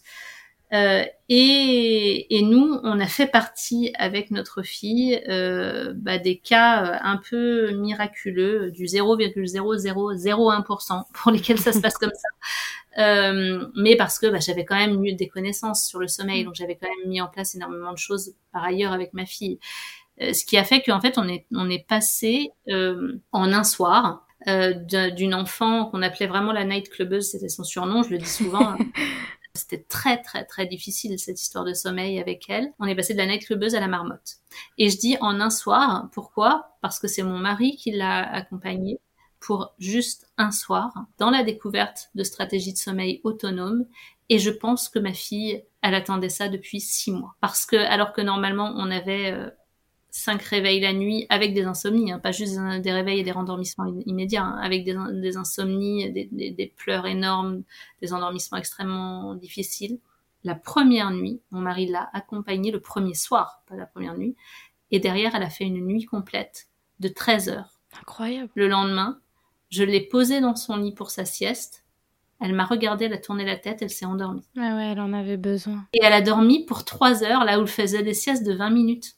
Et la deuxième sieste, elle a dormi deux heures. Et la troisième sieste, elle a dormi une heure. Ma fille était une très grosse dormeuse, et c'est une très grosse dormeuse, d'où ses immenses difficultés dès lors qu'elle était en dette de sommeil. Hein. Et en fait, à partir de là, elle s'est partie pour des nuits complètes ininterrompues, mais elle est, c'était, c'était du 13 heures pour elle, et, et à un certain âge, à 8 mois, elle me faisait du 15 heures, enfin, elle passait sa vie à dormir, et elle en avait énormément besoin, et là, à partir de cet instant-là, mais ça s'est fait vraiment. Euh, l'accompagnement avec Juliette, pour le coup, il durait deux semaines. À chaque fois qu'on se parlait, on n'avait rien à se dire, puisque puisque bah, ma fille dormait que tout allait très bien en fait, et que c'était extrêmement simple. Et moi, dès le lendemain, dès le surlendemain, mais ma fille s'est transformée elle s'est transformée. On est passé d'un bébé euh, grognon, difficile, qui avait du mal à être sain, où tout était difficile, où elle pleurait mm. beaucoup euh, quand même encore, elle hurlait plus en non-stop, mais elle pleurait encore beaucoup, à un bébé qui a commencé à sourire, à s'éveiller, à, être avec nous, à faire des progrès de motricité euh, énormes, à être beaucoup plus efficace au sein et au niveau de la nutrition, et à avoir une enfant, mais c'était le jour et la nuit en fait. On a eu un, un vrai bébé et avec nous. Et puis bah nous, on a dormi aussi, on a pu être aussi des vrais parents, je dirais, euh, retrouver à la fois notre sommeil et son sommeil. Et en fait, mais euh, c'est comme si euh, on était passé d'une vie de tempête au milieu d'un paquebot où on était balancé entre la peste et le choléra à un paradis en fait. Là, tu as réussi à sortir la tête de l'eau à ce moment-là? Et là, bah, là oui, clairement, j'ai sorti, j'ai sorti la tête de l'eau. J'ai vraiment, ça a été, euh, je, ouais, une bouffée d'air quoi. Ah oui, je, je respirais. Waouh, je, je peux, je, je suis, je suis vivante. Des choses vont pouvoir changer. Là, j'ai un bébé avec lequel je peux interagir. Moi, je vais pouvoir commencer aussi à interagir. On, on, se comprend. Je peux commencer à la comprendre. Il se passe quelque chose entre nous. Mm. On va avancer là. On va pouvoir faire quelque chose ensemble. Et, euh, et on va pouvoir commencer à entrevoir d'être heureux, en fait, ensemble. Et de, et de se reconstruire dans cette, euh, pardon, c'est l'émotion dans, dans, cette nouvelle vie. On a pu, on a pu. Mais là, c'est une belle émotion. C'est l'émotion de euh, ça va mieux. De la joie. Mais ouais. De la joie. Et, et, chez moi, ça, ça a déclenché. Alors que moi, j'avais tout préparé pour arrêter complètement de travailler. Je m'étais dit, je, je travaillerai plus dans les dix ans à venir. Je ferai euh, mes trois ou quatre enfants. Euh, je me dédie entièrement à, ce rôle de mère et de et, de parents. J'avais mis dans une conciergerie les appartements qu'on louait et voilà, j'avais vraiment prévu toutes ces années comme ça. Et, et moi, ça ça a déclenché quelque chose. C'était réparateur. Il y a eu il y a quelque chose à l'intérieur de moi qui a fait euh, toutes les connaissances que j'avais accumulées euh, non seulement ces trois dernières années sur le développement de l'enfant, sur euh, sur la parentalité, sur le maternage, etc. Euh, toutes ces connaissances là, plus toutes les connaissances que j'avais moi de par mes études préalables et, et mon diplôme de psychopédagogue, eh bien, en fait, tout ça, c'était comme si avant, c'était plein de petites pièces de, de puzzle qui, qui flottaient un petit peu dans ma tête, on va dire, et que là, j'avais trouvé le, la petite pièce en or qui manquait, qu'on met au centre, et qui fait que le puzzle prend vie en fait et que et que ça rend quelque chose euh, d'extraordinaire. Et là, moi, j'ai eu l'impression d'avoir euh, d'avoir quelque chose dans les mains qui n'était transmis nulle part ailleurs, pas même par Juliette à travers ses accompagnements. Bien sûr, elle fait aussi un travail exceptionnel, mais toute la compréhension que j'avais, et j'avais lu sept livres sur, sur le sommeil quand même, tout ce que j'avais lu, tout ce qui m'était transmis, qui m'avait été transmis par Juliette ou autre, tout ce que je, moi j'en comprenais, j'en faisais, je le voyais nulle part en fait. Et, je me suis dit, waouh, là j'ai quelque chose à transmettre aux femmes, aux parents, en, soutien parental, etc., qui est extraordinaire. C'est impossible de garder ça pour moi. Et là, dès l'instant, c'est-à-dire que euh, dès la première semaine en fait, où ça a été bien avec ma fille, j'ai commencé à écrire mon livre, mon livre qui est sorti en janvier dernier là. Ah ouais, c'est incroyable. Donc forcément, ça a quand même pris tout ce temps. Euh, euh, entre toi, la manière dont tu t'es réparé, parce que même au-delà du fait que ta fille a commencé à faire ses nuits, ça a dû être long, ça laisse quand même des traces, et la création de ta boîte et tout ce qui va avec quoi. Bah en fait le temps sur le livre malheureusement s'est fait prendre par le par le travail parce que parce que du coup moi j'ai commencé à écrire le livre, j'ai commencé moi à me plonger mais à fond parce que là je savais où chercher. Maintenant, je savais quoi chercher je savais quelles études lire, je savais, je, là je savais tout en fait. Maintenant c'était simple d'aller chercher toutes les informations dont j'avais besoin. Tout, est, tout s'était éclairé, donc j'ai commencé euh, moi à rédiger une, une, forme de thèse en mm. fait, et, et, et, dans ma tête et à construire les choses. C'était passionnant. Je, je voyais ma fille, je faisais avec elle, et euh, et puis, euh, j'ai commencé à resocialiser euh, aussi par des groupes de mamans. Euh, et, et j'ai plein de personnes qui me voyaient, qui disaient « Ouais, mais c'est extraordinaire, ta fille, elle dort tellement bien, c'était l'air tellement simple. Et, et, je leur disais « Mais si tu veux, je, je peux t'expliquer là ce qui se passe avec ton enfant en ce moment. Si tu veux, on en parle. » pendant un an, j'ai commencé à accompagner bénévolement. J'ai même j'ai commencé à être reconnue par les professionnels de santé euh, de, de ma région, par les médecins, etc., qui m'envoyaient du monde. Et en fait, pendant euh, bah, jusqu'aux 18 mois de ma fille, pendant toute la première année, j'ai commencé à travailler et à travailler beaucoup, mine de rien, mmh. euh, parce que j'ai été énormément sollicitée, mais tout ça bénévolement. Et j'accompagnais. En parallèle, je construisais aussi euh, tous mes modes d'accompagnement euh, avec toutes ces familles-là, avec vraiment l'expérience terrain et ce que j'avais et, et, le, et le, le, fait de me former euh, autour de ça et de continuer à me former et m'informer. J'ai payé la formation de Dana Obleman aux États-Unis qui m'a apporté quelques petits plus, une petite parenthèse dans, dans mon chemin.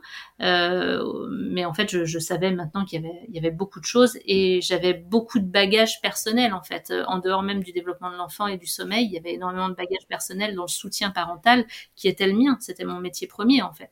Ouais, en fait, c'est juste que là, euh, par rapport à ton expérience personnelle, euh, bah, tu t'es senti obligé de transmettre tout ce que tu avais appris.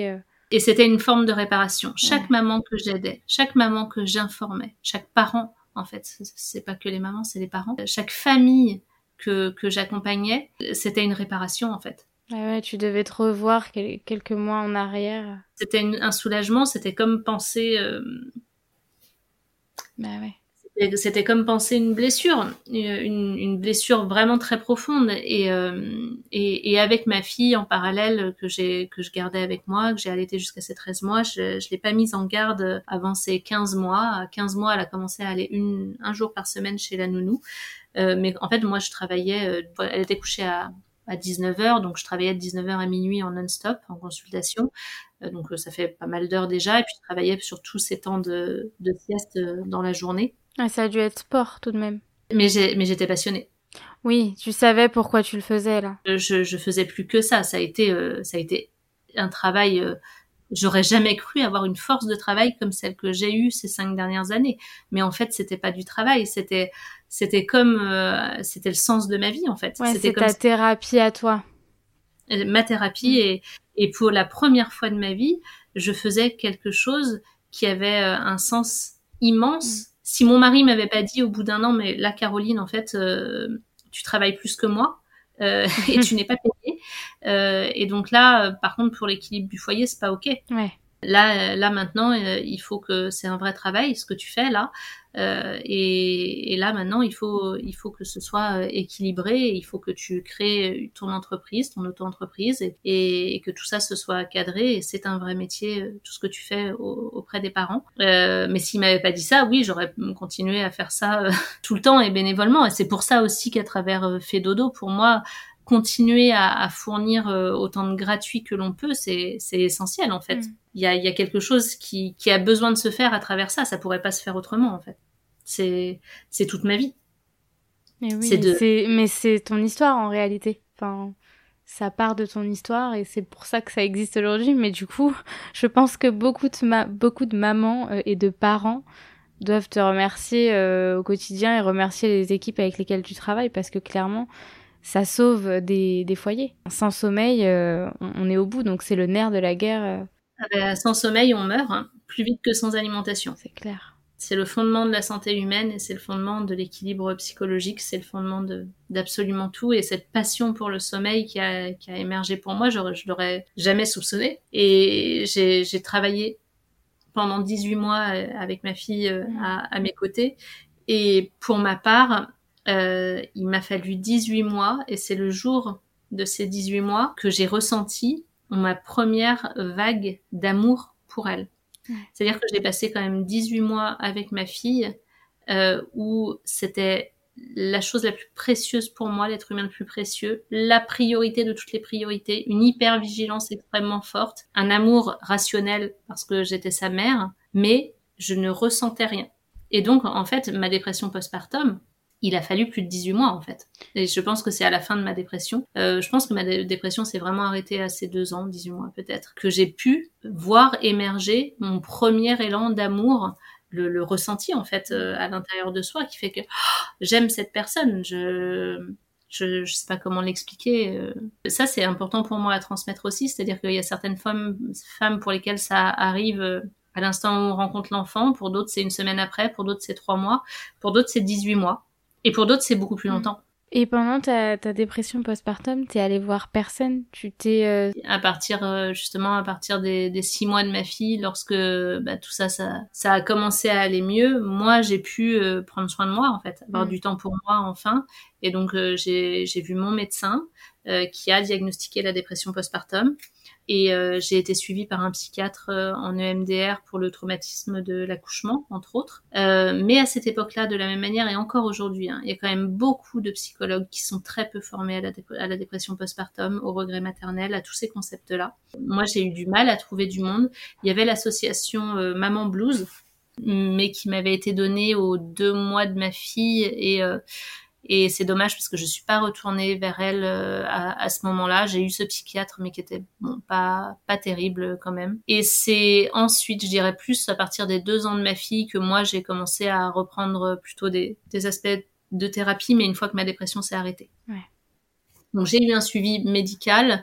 Euh, j'ai pas eu de médicaments. Euh, par contre, euh, j'ai réussi à, à faire sans. Euh, même si je pense que, enfin voilà, euh, ça aurait pu être aidant que je puisse que je puisse en avoir, mais moi j'étais j'étais contre et je, je pense que j'en suis vraiment vraiment sortie aux deux ans de ma fille et je commençais vraiment à bien en sortir à ces 18 mois, ce qui a permis que que je pense cet élan d'amour et je pense que je ne pouvais pas avoir d'élan d'amour pour ma fille parce que j'étais anesthésiée en fait. C'est simplement. Je, je pouvais avoir d'élan d'amour pour personne. Euh, c'était, j'étais choquée. J'étais encore dans mon en choc post-traumatique. C'était rien ne pouvait émerger de moi en fait. Ça a été compliqué pour votre couple aussi cette grosse période? Euh, clairement, euh, je, je remercie tous les jours le fait qu'on ait été un couple tous les deux euh, basé sur une, amitié très forte, mm. un, oui, un couple extrêmement solide en fait avant l'arrivée de cet enfant. Mm. Parce que c'est sûr que notre couple n'aurait pas survécu. Parce que mon mari, lui aussi, a fait une dépression postpartum, mais il s'est permis de la faire émerger qu'une fois que moi, j'ai eu terminé. Ouais. Euh, donc lui, il a été en dépression, mais il l'a fait ressentir que là, ces dernières années. Euh, et, et, tous les deux, on s'est quasiment pas vus. Euh, on a très peu sur les six premiers mois, c'était très difficile. On, on pouvait même pas se, se, parler. On se relayait avec la petite. Euh, ensuite, on a commencé, mais moi, j'étais tellement aussi dans la réparation, en fait, et dans la création de Fédodo, que j'étais happée par hum, cette nouvelle parentalité avec ma fille et le lien que j'avais à créer, et ce deuxième enfant que j'étais en train de faire et qui réparait quelque chose avec Fédodo, en fait. Mm. Et, et, toutes ces dernières années, ces cinq dernières années, euh, j'ai passé ma vie à travailler, euh, comme je pense peu de personnes travaillent, euh, c'est beaucoup trop, hein, clairement. Bien sûr, j'ai créé énormément de choses, mais c'est trop. Mais c'est ce dont j'avais besoin moi à ce moment-là. Et je sais que je vais, je commence à trouver de l'équilibre depuis six mois. Je, j'essaye de trouver le pied un petit peu? Je remets de la priorité euh, sur euh, bah, sur moi parce que physiquement parlant, par contre, bah, j'ai j'ai mon corps qui en septembre a dit que c'était pas ok en fait tout ça et je remets de la priorité sur moi, sur mon couple. Ma fille a toujours été la priorité avant même l'entreprise, donc euh, c'est ça a toujours été elle, mais c'était elle et l'entreprise. C'est-à-dire que je n'existais plus et notre couple n'existait plus. Euh, mais on a la chance euh, et on travaille ensemble parce que mon mari, lui, si je pour la création de, de Fedodo et si je reviens un petit peu de, dessus, donc j'ai travaillé un an bénévolement et donc ensuite j'ai créé Fedodo en tant que tel et Fedodo a rencontré en fait un essor euh, énorme encore plus important que celui que j'avais via le bouche à oreille parce que j'ai créé un site internet. Ça a été le début du Covid mmh. d'ailleurs. Euh, et, et, à ce moment-là, j'ai été submergée, mais submergée de demandes. Oui, et t'étais seule en plus à ce moment-là, t'avais pas encore d'équipe. C'est ça, j'étais seule. Et, et, là, ça a été un, un, tsunami, mais immense. Et quand, quand on a un tsunami de personnes qui viennent vers nous et qui nous disent euh, euh, s'il vous plaît, aidez-moi, je, je, je, vis un cauchemar, euh, là j'en peux plus, euh, je suis en arrêt de travail tellement c'est horrible, mais que en fait c'est une centaine de personnes qui nous disent ça en même temps, impossible de dire non en fait, de dire bah je peux pas. et donc moi j'ai commencé, je travaillais la moitié de la nuit, toute la journée, ça a été extrêmement intense. Et à partir de là, j'ai là j'ai commencé à dire bon, je, je peux plus être seule, il faut que je forme il faut que je, il faut que je forme des personnes, mais sauf que former, bah, ça prend longtemps. Chez nous, ça prend deux ans. Donc, j'ai commencé à, à former euh, des personnes petit à petit. Et aujourd'hui, oui, on est une équipe euh, de plus d'une dizaine de personnes. Vous êtes tout un village. Oui, euh, alors euh, le village est encore plus vaste que ça parce qu'en effet, en parallèle, en accompagnement, en accompagnant le sommeil, je me suis rendu compte qu'en fait, euh, évidemment, ça ne se désolidarise pas de la nutrition pédiatrique.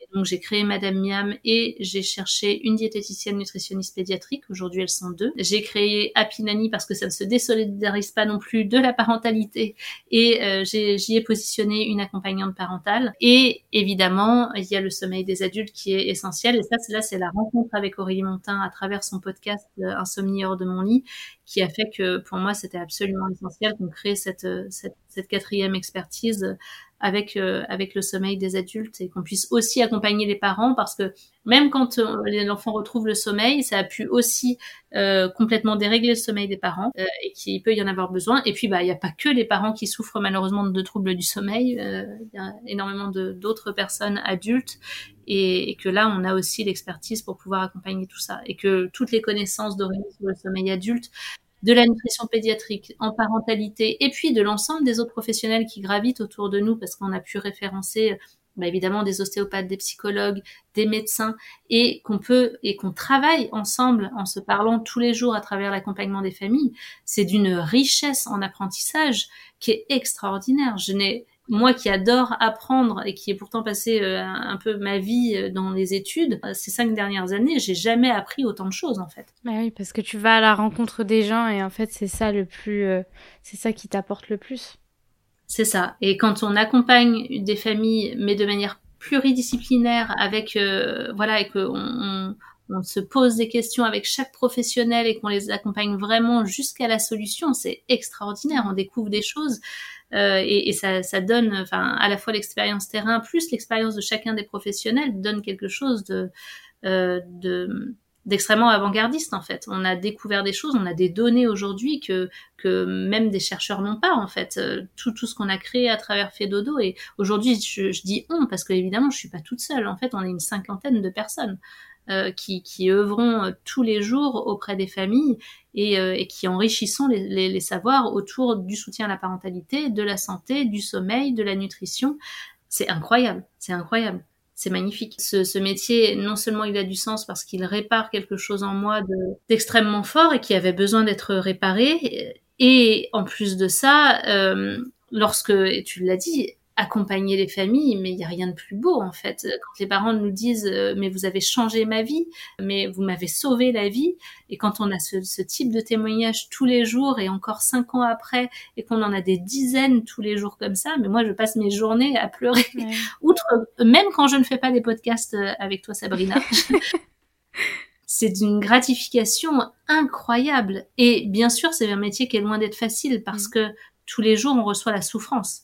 Ouais, niveau santé mentale, c'est difficile. Et on, éteint des incendies et des situations extrêmement difficiles. Et moi, c'est ce que je dis tous les jours. Mon rêve, ce serait que on est les parents soient suffisamment informés, les professionnels suffisamment formés pour que nous, notre travail ne soit plus que du côté de la formation et à travers l'école Fédodo mm. qu'on a monté aussi et qu'on n'ait plus besoin d'éteindre des incendies parce qu'ils n'existent pas, parce qu'il y a tous ces incendies-là, ils n'ont pas lieu d'exister si tous les pros étaient formés, si tous les parents étaient informés, s'il y avait suffisamment de soutien parental dans les premiers mois, si, enfin, tout ça, ça n'existerait pas. Toutes ces situations difficiles, elles ne seraient pas là. Tu dois être fier de toi aujourd'hui d'avoir réussi à créer tout ça, parce qu'à la fois ça t'a aidé toi, mais ça aide aujourd'hui et ça continuera d'aider euh, plein plein de familles. Donc je pense que déjà pour ça, il faut que tu sois fier de ce que t'as construit, quoi. Je n'ai pas encore le sentiment de fierté. Mm. peut-être, que je te le dirai dans cinq ans. C'est comme avec ma fille. Peut-être que j'ai un retard, à, un retard à l'allumage. J'ai, euh, moi, ce qui, je sais ce qui m'anime tous les jours, c'est une gratitude. En fait, mm. j'ai une immense gratitude. Euh, oui, parce que c'est un pas de fait aussi. Plus tu, plus t'as de, de familles guéries entre guillemets et qui vont mieux, euh, plus tu, tu te dis que tu gagnes du terrain et que du coup c'est que t'as réussi un pas de plus. Oui, je dis, je dis à la fois euh, merci la vie pour euh, pour vivre la vie que j'ai aujourd'hui en fait et tout ce qu'elle qu'elle a comporté parce que sans tout ce chemin par lequel je suis passée chaque instant qui a été difficile à vivre pour moi euh, bah je serais pas celle que je suis aujourd'hui j'aurais pas créé ce que ce que ça a créé en fait hein, clairement l'aide que ça apporte euh, aux familles. En fait, toutes les familles, euh, c'est vrai que dans les témoignages, euh, elles nous disent merci. Et moi, la, seule chose que j'ai envie de dire, c'est merci aussi. Merci à nous toutes, en fait.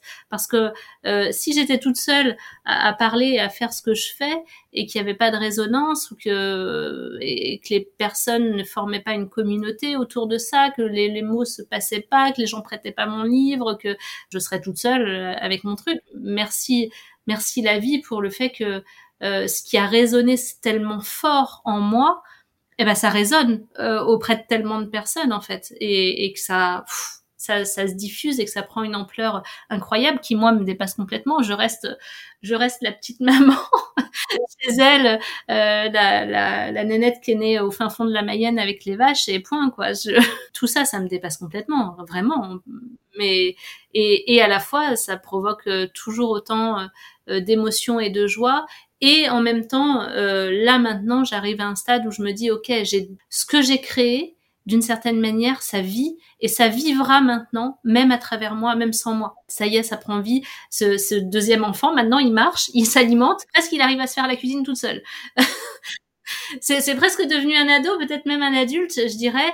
Et euh, oui, d'une certaine manière, je pense que peut-être bientôt je pourrais être fière et, et, regarder cet enfant et me dire waouh, ça y est, lui, il vole de ses propres ailes, il marche tout seul et maintenant il fait son chemin. Euh, et, et, moi, là, je commence à, euh, à me dire ok, là maintenant, regarde-toi là, et euh, il faut ton corps dit que là tu as passé trop de temps à travailler et il faut que tu reprennes soin de toi. Euh, ton couple aussi dit ça euh, et là il faut que tu te recentres aussi sur euh, le sens de la vie qui est euh, là aussi aujourd'hui et maintenant avec les personnes ta famille tes amis parce que bah j'ai très peu été en relation avec ma famille et mes amis et socialisé parce que j'ai passé ma vie à travailler. Et j'ai socialisé avec les parents en fait avec toutes les familles que j'ai accompagnées mais je me suis complètement oubliée à travers ça c'est ça. Là, je reprends pied. Et, je peux parce que ce bébé, il commence à marcher. il, marche et il vit et, tout le monde le fait vivre, en fait. Et c'est, c'est, et ça, c'est extraordinaire. Ça, c'est magnifique à voir. Et je, je ouais, c'est un sacré accomplissement, mais c'est presque comme si j'avais pas accouché non plus de, de cet enfant. j'ai, peut-être un petit peu de mal avec les accouchements. Je vais aller travailler ça avec Maxime. Écoute, ça peut se comprendre après ce qu'on vient d'entendre. Ouais. Eh ben écoute, euh, Caroline, je pense qu'avec cet épisode, on, a, on en a beaucoup appris sur toi. Euh, donc déjà, merci beaucoup. Moi, ça a été un plaisir de faire cette interview avec toi. Je pense que tu nous as vraiment euh, dévoilé une face cachée de toi. Je, je crois que, en effet, Sabrina, je, je n'ai jamais dit tout ça. Ben, je suis ravie d'avoir eu ce privilège. oui, ouais, merci. Merci beaucoup. Merci beaucoup, Caroline. Et voilà, c'est la fin de cet épisode. Je vous avais prévenu qu'on allait parler de sujets tabous. En off, Caroline m'a confié que même si pendant quelques mois elle a eu ce regret d'être mère, elle n'a jamais regretté l'existence de sa petite princesse. Elle a osé parler de tous ces sujets tabous parce que c'est comme ça qu'on fera bouger les lignes. Alors encore une fois, merci à elle, merci pour son courage, merci pour sa détermination à aider toutes ces familles au quotidien. Tout simplement, merci beaucoup Caroline. Et si vous vous demandez comment Caroline gère sa charge mentale au quotidien, parce que moi aussi je me suis posé la question, eh bien sachez qu'elle a un partenaire de folie, qui est son mari qui a rejoint l'aventure Fédodo depuis quelques temps, à 50%, mais qui est aussi devenu père au foyer à 50%. Comme quoi on peut aussi faire bouger les lignes chez nous. J'espère que cet épisode vous a plu. J'ai adoré l'enregistrer, il a été hyper enrichissant mais aussi hyper difficile à entendre. Ça m'a quand même permis de déculpabiliser moi-même. Alors si vous aussi ça vous a aidé à déculpabiliser, n'oubliez pas de laisser 5 étoiles sur les plateformes d'écoute pour donner de la visibilité au podcast. Ça reste hyper important pour mettre en avant toutes ces histoires incroyables de femmes, de mères. Et si vous en avez l'occasion, parlez-en autour de vous, parlez du podcast, parlez des épisodes qui vous intéressent le plus et qui vont le plus toucher. Peut-être que ces récits peuvent aider de nombreuses femmes à se rendre compte qu'on n'est pas seul et si jamais ce n'est pas encore fait, pour suivre toute l'actualité du podcast, rejoignez la team des mères travailleuses sur Instagram en suivant le compte maman.travail et abonnez-vous sans plus attendre au podcast pour ne louper aucun épisode. Sur ce, je vous dis à dans 14 dodo pour un nouvel épisode inédit et d'ici là, on s'accorde du temps pour soi. À très vite